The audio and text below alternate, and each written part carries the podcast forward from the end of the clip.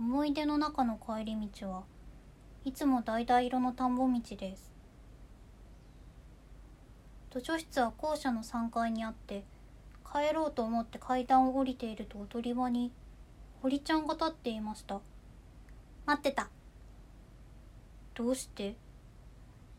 僕は堀ちゃんとクラスメートながらほとんど喋ったことなんてなかったから不思議に思って尋ねました。何借りたの？それ。と僕のどうしてには答えずに堀ちゃんは質問に質問を返します。マルセル・マルボーの刺繍だけど。答えて僕は恥ずかしくなってしまいました。刺繍を借りるなんて気取ってるような気がしたからです。5時のチャイムが鳴りました。そちらに気を取られていると「見せて」と堀ちゃんは僕の手から刺繍を取ってその場でペラペラページをめくりました。下駄箱で「いつも図書室に行ってるの?」と堀ちゃんに尋ねられましたうん。不意をつかれた僕は慌ててしかしなるべく何でもないみたいに答えましたまるで本が好きだからそうするのは自然なことじゃないかといったふうに本当のことを言えば僕はまださっきマルボーのミュンを読んだ堀ちゃんの姿を反芻していたのです。堀ちゃんはもうズックを履いて校舎から出ていて昇降口で僕を待っていました。傾く夕日が堀ちゃんを輪郭だけ光らせていました。僕たちは並んで田んぼ道を歩きます。刺繍とかよく読むの？ん？おそうだね。そうだね。不意をつかれて二度もそうだねと言いましたが最近の僕はもうすっかり詩集とか童話くらいしか読んでいられないのです。さっきのなんだっけ？よかったなすごく。本当？うん。なんだっけ？題名。ニュン。渋谷くん。C& ケークとか聞く？あんまりわからないかも。音楽とかよく聞くの？堀ちゃんは「そうだね」と少し笑って「すごくいいよ。聞いてみて」とカバンからイヤホンを取り出し僕に渡しました。思い返すに僕は自分がほとほと嫌になります。この時いやらしい想像力がオートマチックに稼働したこと。堀ちゃんの MP3 プレーヤーから流れてきた曲は「パラソル」でしたが僕はこの時まだ題名を知りませんでした。僕は黙って音楽を聴いていました。堀ちゃんも黙って僕を見ていました。だから田んぼ道には音楽だけが流れていました。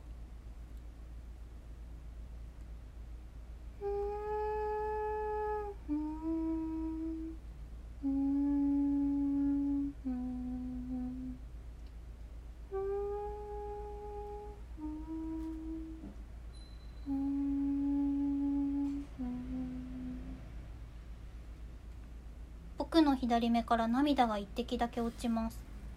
堀ちゃんがそれを指さして「嬉しい!」と言いました。僕が黙って涙を拭っていると堀ちゃんが「そうだね」と言いました。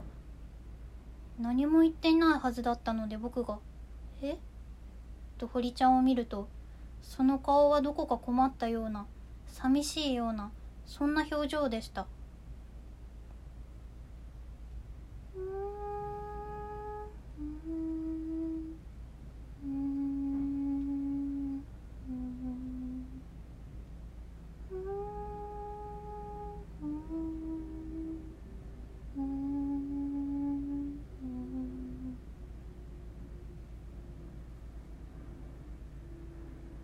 堀ちゃんは「そうだね」と夕日の方を見ながらもう一度言いました。だからどんな顔をしていたのかは分かりませんでした。僕がパラソルを次に聞くのはそれから数年経ってからのことになりますがそれでも僕の頭の中にいつも帰り道です。この日のこんな光景が橙色です。鮮やかに田んぼ道です。浮かぶのです。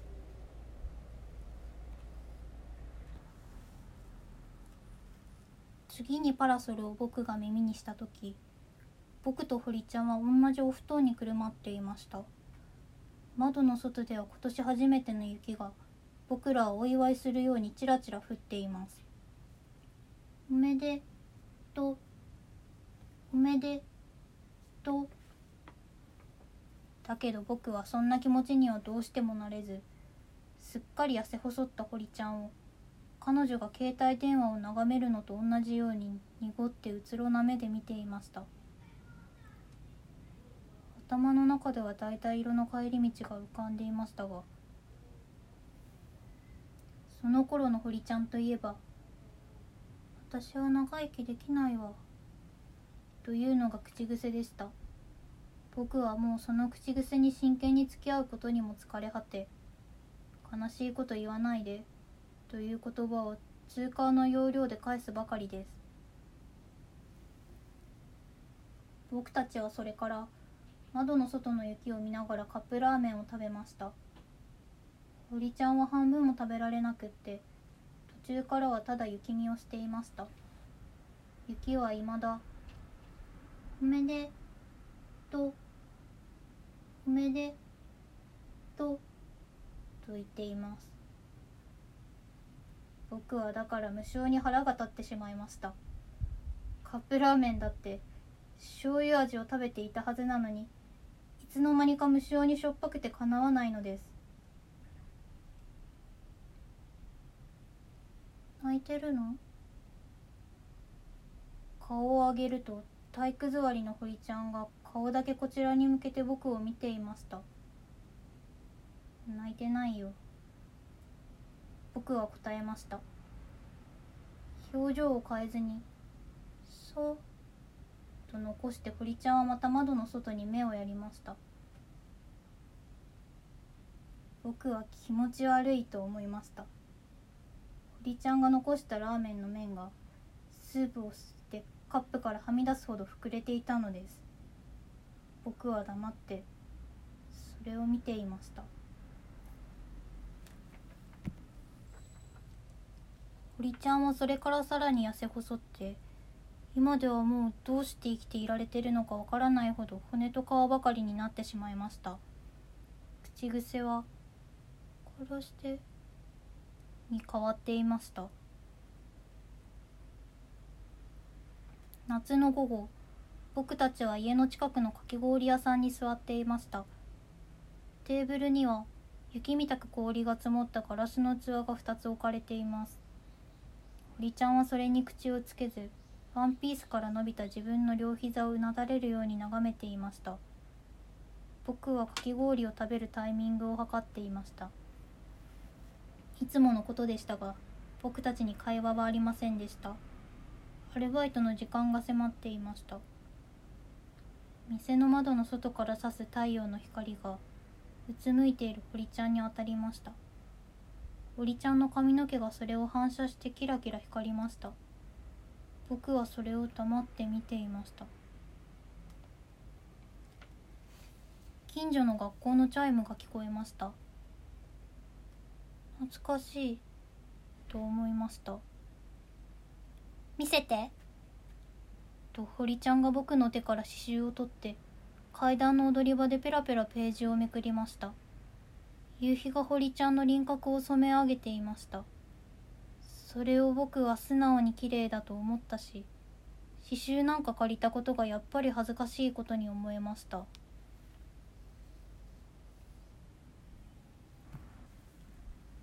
かき氷屋の現在からあと3年の後に堀ちゃんは死んでしまうことになります。だからこれから書くのはかき氷屋にいる僕がまだ知らない未来のことです。堀ちゃんが死んでしまう前の晩僕と堀ちゃんは布団に入っていました。その頃には堀ちゃんはもうほとんど口をきかなくなっています。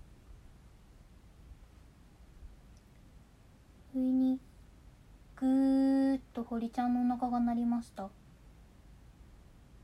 僕は泣いてしまいました。僕は嬉しくて嬉しくて何か食べようよ。堀ちゃんは口を開きません。いい加減痩せすぎだよ。堀ちゃんは口を開きません。僕何でも作るから。堀ちゃんは口を開きません。何か買ってくるでもいいよ。堀ちゃんは口を開きません。どこか食べに行くんでもいい。堀ちゃんは口を開きません。食べたいもの何でも言ってよ。堀ちゃんは口を開きません。願いだよ。本当に死んじゃうよ。堀ちゃんは口を開きません。死なないで。堀ちゃんが口を開きました。私の体を舐め回しては愛してるなんて簡単に言えた頃が懐かしいでしょう。なんでそんなことを言うんだろう。そう思いました。だけど僕は黙っていました。瞬間僕の脳みそが僕を逃がすようにいつかの日曜日の光景を見せてくれました。それは今から2年後にやってくる。冬の日の日曜日のことです。僕たちは別々に買った同じマフラーをしていたし一緒に買った別のコートを着ていた。お揃いの100均の手袋をしていたしその手をつないでいた。堀ちゃんのほっぺたは珍しく赤くて僕はいつでも血色が悪い。寒いね。ネズミ。みみずく。車。マフラー。ラー油。今なら目でピーナッツだって噛める。逆立ちして町内一周だってできる。逆さになっても日曜日。逆さにされても日曜日。逆さにされても大丈夫。そう思えた。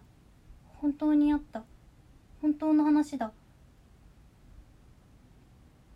そんな嬉しい日が2年後に来てそんな悲しい日が3年後に待っています。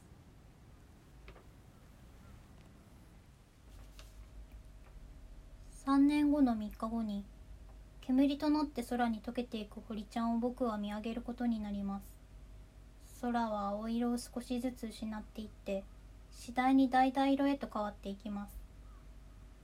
何時間も経っていました。僕はいい加減帰ることにしました。僕たちのふるさとの道だけは未だに田んぼ道でした。チャイムの音がします。5時です。見せて。と堀ちゃんが僕の手から刺繍を取って階段の踊り場でペラペラページをめくります。夕日が堀ちゃんの輪郭を染め上げています。ミュンあの空を飛ぶツバメはなぜ速い翼が夕日に燃えているのかミュン夜から逃げるツバメはなぜ急ぐ過ぎた日を取り戻さんと泣きながらミュン、私はお前が逆さになっても、きっとお前とわかるだろう。ミュン、私はお前に逆さにされても、きっとお前を信じるだろう。ミュン、後ろ向きに歩いてごらん。燃えるツバメに追いつくだろう。ミュン、お前が私を見失っても、すべての季節で君に手を振る。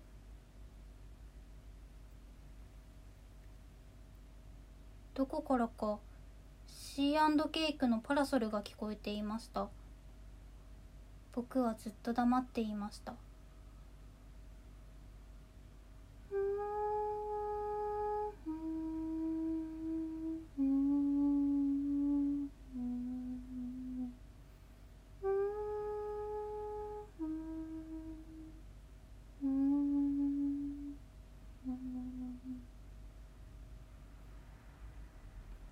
と足元に涙が落ちました。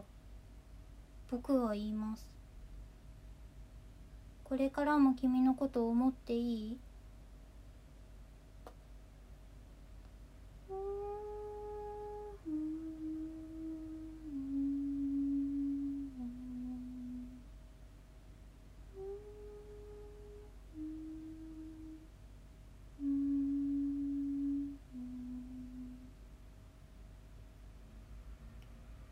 出の中の帰り道は橙色の田んぼ道です。